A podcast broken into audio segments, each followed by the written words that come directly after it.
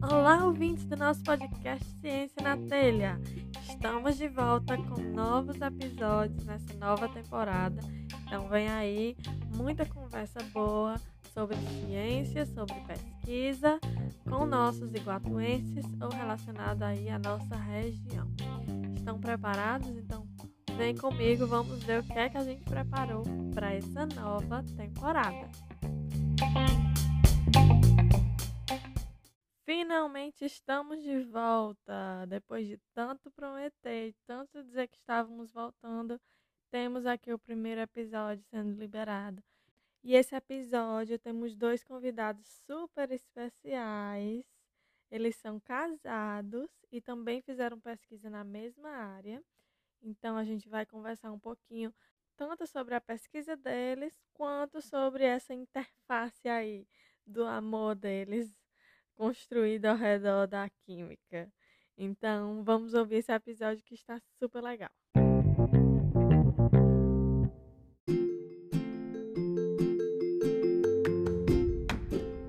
Nossa primeira convidada é a Virna Araújo. Ela mora em Solonópolis, mas é natural de Iguatu. Filho de Francisca Pereira, mais conhecida por Franci Glade, por muitos anos professora na Escola Antônio Albuquerque, e Antônio Araújo, ou simplesmente Tontônio. Neta de seu Domingos, que tinha uma oficina ali no Balão, é, por parte de pai, e neto de Chico Pereira e Dona Cleide do Sítio Cardoso um por parte de mãe. Ela é formada em licenciatura em Química pelo IFCE Campus Iguatu, tem mestrado em Ensino de Ciências e Matemática e Tecnológica pelo IFCE Campus Fortaleza. Atualmente, ela é professora temporária de Química pela SEDUC, lecionando na Escola Estadual de Ensino Médio Fenelon Rodrigues Pinheiro, na cidade de Salonópolis. Além da vida acadêmica, ela é apaixonada por animais e pela natureza e ama assistir filmes e séries. Seja bem-vindo ao nosso podcast, Vina. Oi, obrigada. Mais uma vez agradecer pelo convite.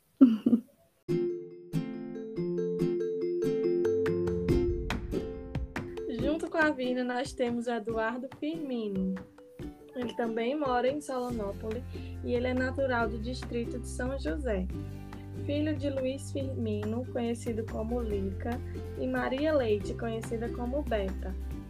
Ele é, também é mestre no ensino de ciências e matemática pelo IFCE Fortaleza, especialista em ensino de química pela Universidade Cândido Mendes e licenciado em química também pelo IFCE Campus Iguatu.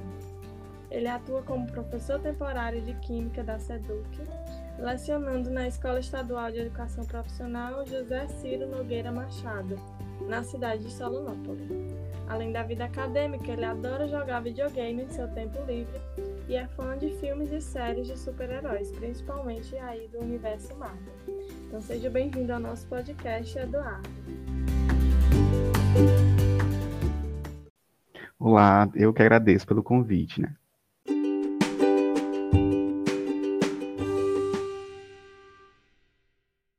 E esse episódio está sendo gravado um pouquinho antes, mas lançado para vocês no Dia dos Namorados, né?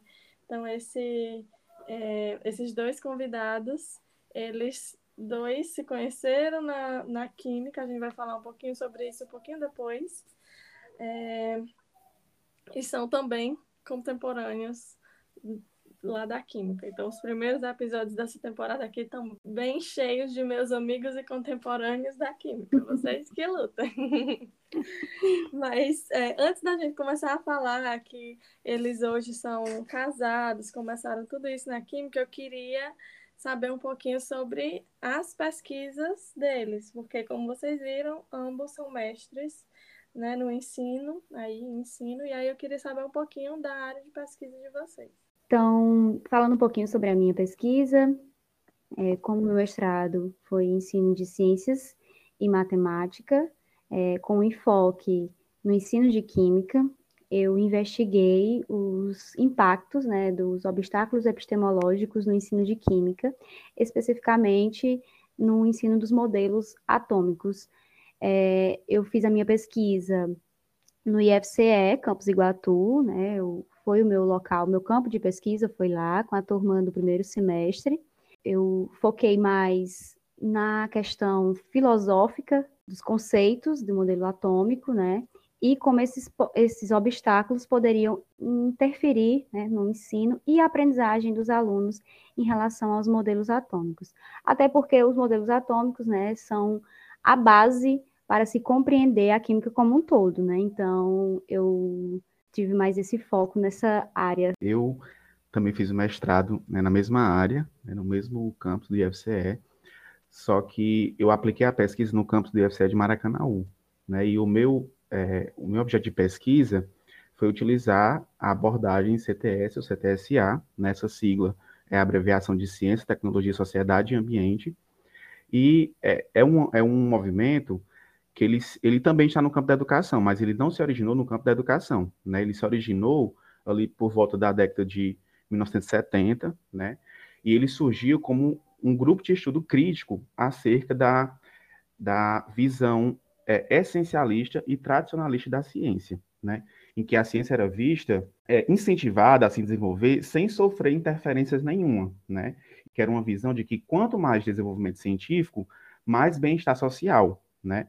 E isso não se traduz, porque né, o desenvolvimento científico ela representa os interesses de quem a financia. Né? Então, necessariamente, mais desenvolvimento científico não significa mais bem-estar social. Então, tinha que se desenvolver um grupo de estudos críticos acerca disso, principalmente quando veio aí a Segunda Guerra Mundial, com as bombas atômicas. Né? Então, percebeu-se que a ciência não poderia se desenvolver de forma livre, entre aspas, né?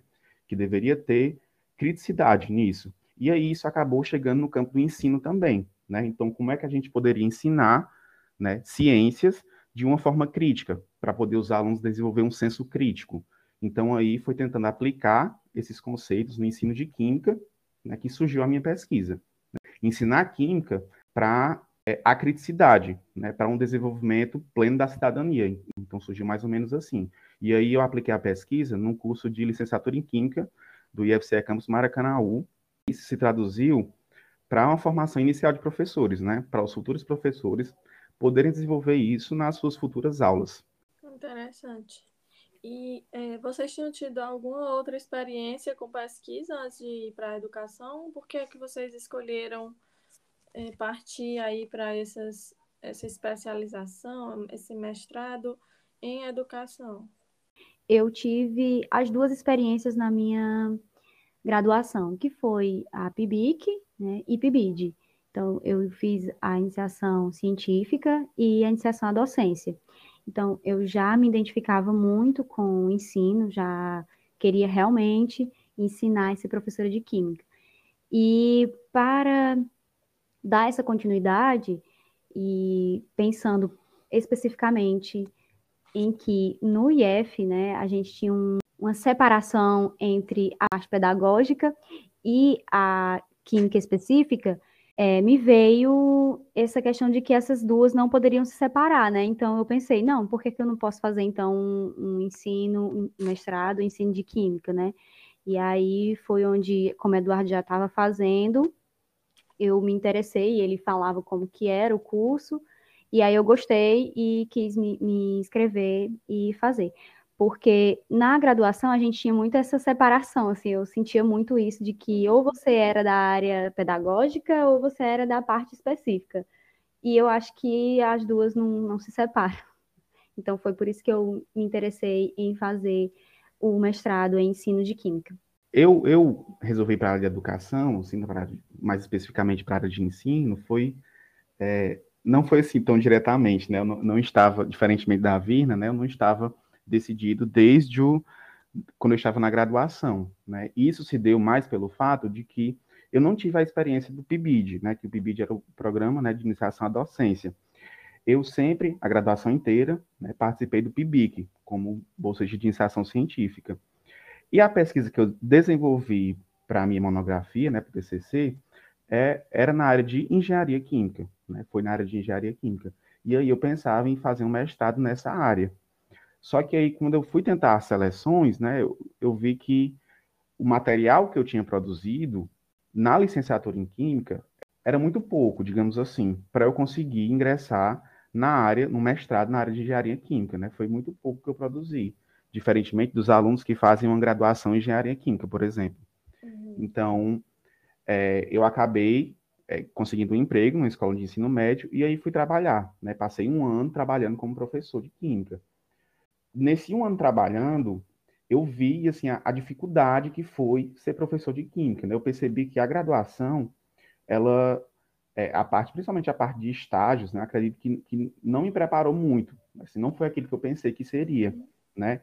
E aí, não sei, eu, eu me achei um péssimo professor, digamos assim. Então eu vi que eu precisava é, me especializar mais, né? Para poder ser um bom professor. Então, por isso que eu procurei esse mestrado em ensino de química, né? É, é ensino de ciências e matemática, mas tem as linhas de pesquisa quando você entra nesse mestrado, né? Então tem a linha de pesquisa em ensino de matemática, ensino de biologia e tem a linha em ensino de química. Então foi isso que me fez procurar essa área para tentar ser um bom professor, né? por essa experiência de um ano que eu tive e que eu achei que não foi muito boa, né? Então eu tentei me especializar nessa área. Então foi por isso que, que eu caminhei para esse lado da pesquisa e ensino. É interessante que realmente é, a gente tem um estereótipo de que é, tem que ser separado, né? A educação uhum. e a uhum. parte mais química. E aí, quando a gente vai para a prática, a gente sente falta disso mesmo. E foi interessante que vocês dois perceberam isso e trabalharam, as pesquisas foram do, as, todas duas aí na formação de professores, né? Então, que, que esse tipo de pesquisa que se repita para que a gente não tenha esses estereótipos, esses erros, entre aspas, vamos dizer assim, uhum. que a uhum. gente teve na nossa, né? Isso, eu, eu lembro que tinha um pouco até de rivalidade, sabe? Assim, que você, se você fosse para pesquisa em educação, né, já, já ficava aquela, aquela rixazinha assim, que é engraçada até, né? E aí, nessa experiência de vocês, se vocês tivessem que dar. Não, não, não tanto uma nota, mas se vocês tivessem que dizer, tipo, quantos por cento que foi ensino, quantos por cento foi química, vocês conseguem fazer essa distinção, assim? Bom, a minha pesquisa, eu, eu no começo, quando eu iniciei, eu sentia falta, sabe, da química, e isso meio que no começo me deu uma, uma frustração, sabe? Mas com o tempo eu fui percebendo é, que eu tinha a química ali, eu não tinha os experimentos, eu não tinha a parte experimental, mas eu tinha o histórico, né? E eu consegui, inclusive, fazer várias descobertas e eu achei isso incrível, é, que eu, meu Deus, eu nunca pensei que, que aquilo ali era daquela forma, sabe? Coisas que não, não dá para o professor falar em sala, né? Que é só você se aprofundando mesmo para saber na questão histórica. E isso é, meio que no começo foi um pouco frustrante, mas que depois eu fui me apaixonando e fui me descobrindo ali naquele meio histórico e filosófico, né, da construção do conhecimento da ciência como da química, né? E aí é, eu, ach, eu achava no começo que eu não tinha nada de química, mas, né, agora pensando, é, eu acho que um pouco de 50%, 50% talvez, então de 5 de química, 5 é, ensino, acho que sim, mas a minha química ela é mais com contexto histórico, sabe? Então, eu acho que é por isso que eu não senti tanto a química, sabe? Eu não, uhum. não tinha aquela parte experimental, sabe? Mais palpável. É, na minha pesquisa, eu acredito que o foco maior era na abordagem, né? De como abordar o conteúdo da química. Então, eu acredito que específico da química seja sei lá, uns 20 a 30%. A, a outra parte seria voltado mais para o método. Como o professor deve trabalhar esse conteúdo de química. Né? Esse era o foco principal. E aí, é, como a Vina disse, né? Às vezes a gente espera uma coisa, né? Não entende muito bem na, naquele momento, só que depois vê que, por mais que a maior predominância do trabalho seja não seja na química específica, mas é uma coisa uhum. que reflete é, na nossa prática, Isso. né? Como a gente vai trabalhar ali na prática todos os conteúdos da química, né? Então é uma experiência que eu considero muito enriquecedora né, nesse sentido. E... e... são químicos estudando como que a química vai ser ensinada, né? Diferente de você chegar a ter um, um pedagogo, mesmo que ele diga a mesma coisa para você, é mas é diferente, né? Uhum. Sim, né? Então, é até uma coisa que eu, eu fico pensando assim, refletindo às vezes, que talvez um professor de estágio, digamos assim, ou um professor de didática da química, tenha que ser um professor licenciado em Química. E que, que tenha, tenha, essa especialização na área de ensino de Química, Isso, com enfoque que tenha essa especialização. Eu acredito que pode é, enriquecer melhor a formação inicial de professores, né? E talvez a gente não sofra tanto quando a gente, de fato, começar a exercer a profissão. Isso. Que aí você sente falta de algumas coisas na sua formação. Mas eu acho que os primeiros cursos de Química, e aí eu acho que o nosso também se inclui nisso. Eu é, tinha muito uma necessidade muito imediata, eu acho, e aí pegaram uhum. muitos professores justamente de áreas separadas, né? Uhum. Então na UFC eu também vejo que tem muito essa separação do professor pedagógico, é tanto que as disciplinas pedagógicas na licenciatura lá são dadas na faculdade de educação. Então uhum. eles saem complet entre aspas aqui, saem completamente da química para ir ter sua formação do, do ensino de química, né? Mas a, olhando os concursos que vêm saindo ultimamente, pelo menos pensando o URCA, eu vi vagas específicas, né, para uhum. trabalhar na licenciatura, sejam pessoas de preferência que tenham essa experiência que vocês tiveram. E eu acho que realmente vai fazer a, a diferença.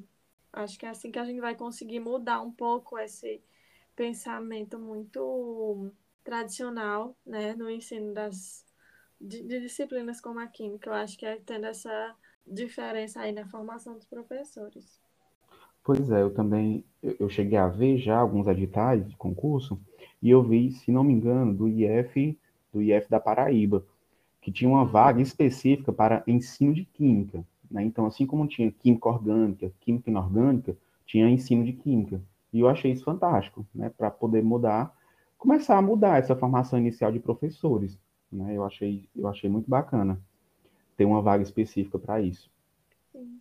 E aí, já que a gente está falando um pouco disso, dessas perspectivas, qual é o, o, cenário atual que vocês veem, assim, nessa pesquisa em educação voltada para a química? Assim, eu acho que, é, principalmente por causa da pandemia, né, no ensino remoto, acho que não tem como a gente deixar de falar disso. Então, eu acho que é, voltou muito, e eu acredito que no ensino no geral, é, a visão para as TDICs, né, que são as tecnologias digitais de informação e comunicação. Então, eu acredito que isso é uma tendência forte, né, de começar a utilizar a tecnologia como aliada é, no ensino, porque a gente precisou muito disso na época da, do ensino remoto, é, e acredito que na realidade que a gente tem de Brasil, com muitas escolas sucateadas ou que não tem equipamentos para realizar experimentos ou, ou fazer demonstrações mais práticas, eu acredito que essa parte tecnológica pode ajudar bastante. Então, eu acho que é algo que, que tem uma tendência forte né, a se desenvolver pesquisas nessa área. Né? Eu mesmo cheguei a publicar algum, alguns trabalhos na época do, do mestrado, utilizando alguns softwares ou, ou simulações simples é, para auxiliar o ensino. Né? Então, eu acredito que é uma, é uma tendência forte despertar né, essa, esse uso maior das tecnologias na sala de aula para a gente conseguir simular, fazer simulações, coisas que a gente não consegue realizar na prática. E a química é uma ciência essencialmente prática, né? Uhum. Então, é muito complicado você trabalhar muita teoria sem prática. É. Então, por mais que a gente não consiga fazer uma prática ali no ao vivo, uhum. né, mas a gente tem que tentar fazer uma prática, pelo menos no mundo virtual, né, através de simulações e utilização de software. E eu acho que outra tendência também que pode vir agora é, com o novo ensino médio. Então, acho que muitas pesquisas podem vir agora, né, com essa nova mudança aí no, no, nosso modelo de ensino, já que agora a gente não vai ser mais professor de química, né, nós vamos ser professores de área, né, agora nós somos professores da área da ciência da natureza, então, é, trabalhar essa questão da interdisciplinaridade, a multidisciplinaridade, né, a transdisciplinaridade, então, assim, é, com o novo ensino médio vem alguns desafios aí. E esse novo ensino médio vai trazer muitas pesquisas para a educação e principalmente para o ensino de química, né? Vai ser, eu acredito que, que vai ser cenário, assim, de muitas investigações. Pois é, a gente começou a aplicação, a implementação desse novo ensino médio esse, esse ano, ano, começando com o primeiro ano. Né? E aí, é, a vinda dos livros didáticos já foi o primeiro impacto, né? como a Vina falou. Não tem mais um livro de química, um livro de biologia, um livro de física. É um livro de ciência da natureza. E aí, todos os capítulos, é, não, não, tem uma separação é, em sequência, né? É, é, um capítulo é de química, o outro é de biologia, o outro é de física, e eles vão sendo trabalhados concomitantes. Então. São por é, temas, na verdade, né? É, então está cada vez mais é, se pregando essa prática da transdisciplinaridade, né? Então, quebrando cada vez mais as barreiras que existem entre as disciplinas. Né? E aí, eu acho que isso é, vem crescendo bastante e tem que crescer, né? E tem que ter muitas pesquisas na área de formação de professores, principalmente, né? Tanto na formação inicial, como na formação de continuada, porque é, veio aí essa, essa, implementação e existe aí diversos professores que já estão atuantes, né? Então, esses professores, né? Nós, nós dois, é, né? Estamos atuando já e, e veio essa implementação. Nós, nós precisamos de formação para isso, isso, né? Então, um precisam-se né, que... ter pesquisas, né, para poder... É... Também conhecer o impacto disso, né, nos Sim. alunos, se, se, como é que está chegando para os alunos como isso, é que tá né? chegando para os alunos. Vai ter uma mudança no Enem, né, então o Enem, a partir de 2024, que é quando esses alunos que estão no primeiro ano agora farão o Enem obrigatoriamente ao terceiro ano do ensino médio, esse novo Enem é, vai ser também por causa desse novo ensino médio. Então vai ser um novo modelo de prova, vão ter questões discursivas é, de outras áreas, então não vai ser só uma redação, né? vai uhum. ter questão discursiva na área de ciência da natureza, por exemplo. Então, o aluno. Que não vai envolver um conteúdo único de uma disciplina. Né? Isso. Né? Vai envolver de toda a área. Isso, e ele precisa ter essa, essa compreensão de como essas áreas se ligam dentro do meio deles, né? No seu dia a dia. Isso.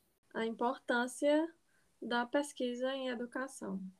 Então, também eu sentia um pouco isso quando, pelo menos, estava na graduação, que não só tinha essa separação, mas que acabava sendo meio que menosprezada quem, uhum. quem fosse para a educação, né? Sim, sim. Mas aí, quando a gente realmente vai atuar, você percebe não só assim, o, o vasto campo que tem para se, se, ser pesquisado nessa área, mas também a grande necessidade, né? E aí, com essas mudanças agora, então, mais pontos de possibilidades. Verdade. Pois é, e assim, uma coisa que eu queria comentar, né, a respeito disso, é que até mesmo nos cursos específicos, né, de bacharelado, digamos assim, é, a gente sabe que no Brasil a, a profissão de cientista né, é, é, muito sucateada, a ciência no geral é um pouco sucateada, né? Então, quem é que consegue no Brasil exercer a profissão de cientista? Né? Se a, trabalhar apenas com isso? É difícil, né? Uhum. E a gente vê que, que o, os maiores avanços tecnológicos vêm da universidade, principalmente da universidade pública, né? Então, é, é, é, difícil separar a química da educação, digamos assim, uhum. porque eventualmente, até mesmo um bacharel em química, ele vai ser um professor em algum momento, né? ele vai ensinar. Então, é uma coisa que tem que estar presente. Né? Eu acho que não tem como fazer essa separação extrema, digamos assim, né? porque em algum momento esse bacharel ou essa pessoa que trabalha como cientista, digamos assim, fazendo pesquisas, ele vai ser um professor também. Né? Ele vai treinar novos cientistas. Então, não, acho que não dá para fazer essa separação tanto, né? É verdade. Então, eu acho que também tem que dosar. Do mesmo jeito que nos cursos de licenciatura a química não deve ser é, diminuída para que o, o, pedagógico cresça. Eu acho que tem que ter o, a dose e do, da mesma forma que eu também acho que outras disciplinas poderiam ser incluídas, por exemplo, uhum. empreendedorismo. Uhum. E pode sair sim da licenciatura. O licenciado ele não só atua como professor, né? Então poderiam outros tópicos não ter tanta relevância assim como as matérias pedagógicas que a gente tem quase todo semestre, né? Uhum. uhum. Mas pelo menos como optativa, acho que seria interessante. Com certeza. Falamos bastante, ainda tem muito tópico, eu acho, muita coisa que a gente podia conversar ainda sobre a educação, sobre a pesquisa deles. Mas eu também queria explorar um pouquinho sobre o fato de ser um casal, até porque eu também sou um casal químico. Oh, né? lindo! Como é que vocês se conheceram? Como é que rolou essa química? típico, a típica perguntinha. Bom, né? Uma coisa bem clichê, assim, nos conhecemos no laboratório. eu já estava há um ano já na graduação, né? eu estava indo para o terceiro semestre e ela entrou no primeiro. E eu já estava desenvolvendo pesquisa, né, como bolsa GPBIC, e ela começou como voluntária, né? Foi. E a gente se conheceu no laboratório. Foi. Esse voluntário aí já entrou com um interessezinho ou não? Interessezinho. Não, acredito, não. Eu, foi, foi o convite do meu professor maravilhoso, J. Júnior. Então, olha aí, vocês que acham. Eu achei, eu queria ter trazido também, porque eu acho que as pessoas de fora ficam com um estereótipo grande também sobre a- as pessoas das ciências. A biologia eu acho que nem sofre tanto. Mas o químico, o físico, ai, Deus, o nome do físico. As pessoas acham que todo mundo é, assim, um ser que não pensa em namoro, em É relacionamento. verdade. né? É os nerds. Vários, vários exemplos. A física realmente tem menos exemplos que eu conheça, mas conheço vários. E aí, quais são, o que é que vocês acham? Ai, eu sou um casal químico também, também quero responder, né? Não dá para trazer o meu casal porque ele não vai falar português. A gente se conheceu num congresso. Ai, que legal. Foi, então, pessoal, olha aí, ó, congresso também é um bom. Congresso não, não é só troca Pois é. de, de conhecimento, de pesquisa, não. Olha aí, ó, oportunidade para conhecer o amor da sua vida. Justamente, a gente se conheceu no congresso e a morávamos. Eu estava aqui na Inglaterra fazendo o doutorado de sanduíche. Eu morava em Manchester e ele morava nessa cidade, Stoke-on-Trent, que é tipo 40 minutos de trem. A gente era vizinho, nunca tinha se encontrado aqui. Nossa. Fomos nos encontrar nesse congresso lá na Austrália, então a gente teve que ir pro outro lado do mundo para se conhecer. Interessante. Foi, aí lá mesmo a gente já começou. Aí quando chegou aqui, eu, acha, eu achava que ia ser só um negocinho de congresso. Ah, não vai pra Uhum. frente, não. Mas aí desci do meu avião, ele já tava mandando mensagem, querendo encontrar aqui, e aí a gente estamos aqui até hoje. Oh. A química outro une per- muitas, Não muitas é? pessoas, né? Nós também temos outro, conhecemos outro casal também, que foi unido pela química, né? A Rayara e. Rumenig também. Ah, é verdade, Unidos, é. E eu também tenho lá na Química, a gente tem a Jéssica e o Thiago são os exemplos lá, lá na UFC. É o exemplo clássico. e eles também, como vocês, se conheceram bem no início da graduação deles e estão até hoje. Mas a gente não começou a namorar logo, a gente era só amigo. A gente Foi. foi começar a namorar já era o quê? 2000... 2015. Era um ano depois, quase. de 2015. Um ano e meio depois, mais ou menos. Ele ficou me paquerando o tempo todo, mas eu não quis. Vocês acham que é positivo ou que é negativo? Assim, até onde vocês se cruzam?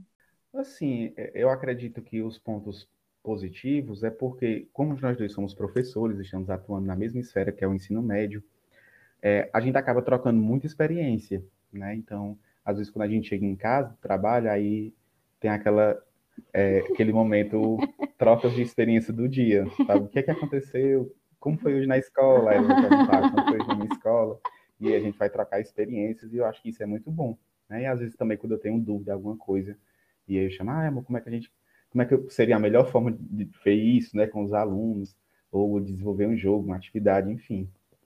A gente, a gente se ajuda muito nessa questão de planejar as aulas e também até na parte específica da química. Às vezes tem uma área que eu domino mais do que ele, ele domina mais do que eu, e a gente vai tirando dúvida, a gente faz, faz até uma brincadeira. Tu que é químico, como é que é isso aqui? É, tem, tem muito isso. Amor, tu quer química? Responda aqui pra mim, como é que faz isso aqui? Acontece demais. Sim, pontos negativos, né? Falando aqui Ah. um pouco do, do ponto É. negativo. Eu acredito que, às vezes, o que é um ponto positivo se torna um ponto negativo a- em alguns momentos, porque, como nós dois somos professores, aí a- acaba que, às vezes, a gente traz a escola para dentro de casa. E aí fica dois professores falando sobre escola e a gente nem todinho. descansa e fala de outras coisas, né? Porque acredito que é uma coisa que talvez se fosse áreas diferentes não aconteceria, né? Então, às vezes, o que é positivo acaba sendo negativo em alguns pontos. Verdade. Né? E o de que se cruzam e se separam, mais ou menos. Onde se cruza é porque a gente quer ser mesmo professor, né? Eu acho que no momento que se separa é que eu, eu pretendo ficar no ensino médio, eu gosto do ensino médio, e Você mesmo. É, Pode eu... falar. eu sinto um pouco vergonha de falar isso, mas eu quero ser professora do IF um dia. É meu Nossa. sonho. Era o meu sonho também.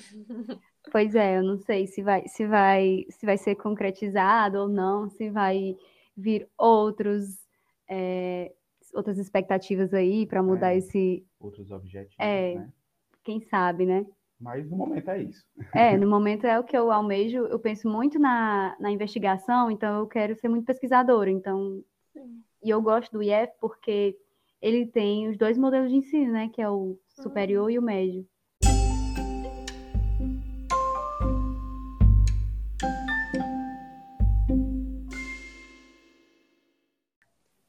Aí vocês têm alguns, algum plano para o futuro? E aí aqui essa pergunta pode ser em geral, no pessoal, no profissional, no acadêmico, enfim.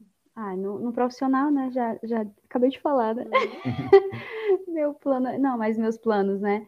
Em relação ao, ao doutorado, eu acabei iniciando um doutorado que não foi o que eu pensei que seria, então não, não sei se eu, se eu vou concluí-lo agora, mas não quero desistir do doutorado em si, né? Eu quero nem que seja em outra área, vou ainda vou dar uma olhada nisso. E futuramente, futuro mais distante um pouco, né? Quem sabe aí um concurso no IF. E é, profissional é essa. É, eu, eu estou no cadastro de reserva do concurso da SEDUC, então estou na expectativa de ser chamado. Né? Eu acredito que seria uma realização profissional para mim, porque eu pretendo lecionar no ensino médio. E aí, após essa, essa efetivação, né, eu vou correr atrás de um doutorado, porque eu pretendo fazer, né? É um sonho também fazer. Só que por enquanto não tem como, porque doutorado exige uma dedicação exclusiva. Né? E eu não posso, por exemplo, sair do emprego. Uma coisa que o concurso me permitiria, porque eu poderia me afastar, concluir esse doutorado e depois retornar para a sala de aula. Então, a realização profissional, né, para o futuro seria essa. E o pessoal, não sei, né? Talvez depois da, da efetivação, quem sabe um, um baby, né? Um mini químico. Um mini químico. É, a gente pensa nisso também às vezes. É, no futuro aí bem. Família Curri, né? Marie É. Curie, Curie. E teve a neném, foi o quê? Irene, o nome dela? É, é, Irene. Pronto, aí a minha meta. A família Curie. E vocês têm alguma dica, alguma sugestão para quem, tanto para quem quer nesse é, ingressar na educação, não só como professor, mas na pesquisa? Assim, é, eu fiquei pensando muito nessa dica ou sugestão, eu acho que é um livro que eu li quando eu estava na graduação ainda, a Química Forense, do Robson Fernandes de Faria. É, é- é muito interessante esse livro, porque, por que eu resolvi dar essa dica ou sugestão, né? Principalmente para quem atua como professor. Porque eu, eu acho que é interessante a gente, enquanto professor de Química, ler livros que não sejam somente livros didáticos, né? Ler livros de outras áreas que apliquem a química, porque quem aí é professor de química, né, nunca ouviu a pergunta de para que que eu quero aprender isso, né? Ou aonde eu vou usar isso na minha vida. Então eu acho que quando a gente é, se, se debruça mais sobre outros conteúdos, né, que não seja só livro didático, a gente acaba é, adquirindo conhecimento de mundo, digamos assim, né? E esse livro aqui, Introdução à Química Forense, tem conteúdos interessantíssimos aí, né? Quem nunca assistiu CSI, Investigação Criminal ou alguma série do tipo, né? Então, eu acho que é uma coisa que desperta e pode, pode servir de inspiração para a gente, enquanto professor, trazer coisas novas para a sala de aula, que possa despertar o interesse dos alunos, né? E é um livro interessante até para quem não é professor também. Né? Então, por isso, essa é a minha dica. A minha, eu trouxe também um livro que é do Bachelard, Gaston Bachelard, e que é o Pluralismo Coerente da Química Moderna, que foi o que embasou assim mais a minha pesquisa, né, sobre a filosofia do, da história da química, né, e como ela se aplica. Eu acho assim um livro magnífico, assim. Eu é porque para quem gosta dessa questão mais histórica, assim, é maravilhoso, né? Em relação, assim, para quem está começando na graduação, é uma dica que eu dou, que eu acho que eu queria ter feito isso, era ter aprendido a ler artigo científico logo assim no, no começo, sabe? Ter pegado logo a prática de ler artigo científico. Mas a gente tem, um, tem um, um medo tão grande de artigo assim que no início da graduação, quando falava em artigo científico, a gente ficava, meu Deus, né? Mas uhum. a prática de leitura do artigo científico é o que faz com que a gente facilite a, a vida do pesquisador, né? Você ter essa prática de leitura. Porque não é, não é a mesma coisa você ler um livro, você ler um artigo científico, né? Então, é, eu acho que também traçar planos mais, mais concretos também, sabe assim, ah, eu já, você já ter assim, uma visão de futuro, de ah, eu quero continuar, eu quero dar continuidade a, a aos estudos, eu quero ir para um mestrado, eu quero ir para um doutorado, ou eu não, eu quero ir logo ser professor, eu quero ir para outra área, assim, essa, essa concretização, sabe, mais assim, da, da, dos planos. Porque se eu tivesse tido isso, eu acho que eu teria me dedicado de outra forma. Eu, eu me dediquei meu, na minha graduação, mas eu teria me dedicado de outra forma, sabe? Um pouco maior. Né? Isso. Mas é porque a gente. Fazer igual a minha psicóloga, né? É assim. ah, você é muito fácil você julgar a sua eu do passado. Você, você não sabia o que você sabe hoje, né? Então. é. é mas, mas, é eu isso. Também diria para mim eu do passado para abrir mais os horizontes assim. Hoje, hoje eu tenho uma prima que ela tá fazendo graduação também em ciências biológicas, né? E eu, assim, eu perturbo muito ela. Mulher, olha, lê isso aqui, vai fazer artigo científico, vai não sei o quê. Eu, sabe, assim, eu perturbo muito ela, porque eu fico pensando em mim do passado, né? Aí eu já mandei cursos para ela de, da leitura científica lá, do, até do, do Tiago Vidotto, né? Acho que até tu segue ele, não sei. E ela, tá bom, mulher, eu vou, eu vou fazer, eu vou, eu vou ler, eu vou ler. Então, é isso. Vocês têm mais alguma coisa para acrescentar? A gente só queria agradecer, né, o convite, a oportunidade de estar aqui falando um pouquinho sobre a pesquisa em ensino, né, mesmo que de forma um pouco mais superficial, mas que acho que abre mais a mente das pessoas em relação a isso, né, e agradecer mesmo a oportunidade da gente estar aqui. Eu adorei esse momento. É, também, eu só queria agradecer é, por essa conversa, né? Foi muito legal, muito bacana, né? A experiência. E é isso. Estamos ansiosos para ser o podcast. É. Eu também queria agradecer não só os ouvintes, mas os nossos dois convidados, que eu pensei bem desde o início, desde o início, que eles apoiam, assim, eu sempre vejo a Virna repostando, sempre manda mensagem, sempre está em contato. Acho que isso faz também toda a diferença, assim. E eu estou muito feliz com esse episódio. Espero que vocês gostem. Manda nos... Mandem comentários pra gente. Se vocês ainda têm alguma pergunta pra Virna, para Eduardo, pode mandar no nosso Instagram, Ciência na Telha, e também temos no blog. Vamos ter um post especial sobre esse episódio.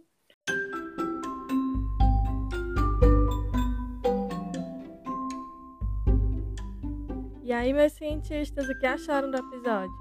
Então, manda seu feedback, dúvidas ou sugestões pra gente. Pode ser pelas nossas redes sociais, que é o Instagram e o Twitter, arroba Ciência na Telha. Pelo e-mail, que é ciencianatelha.gmail.com. Ou ainda podemos continuar essa discussão lá no nosso blog que é ciencianatelha.wordpress.com. Então espero vocês no próximo episódio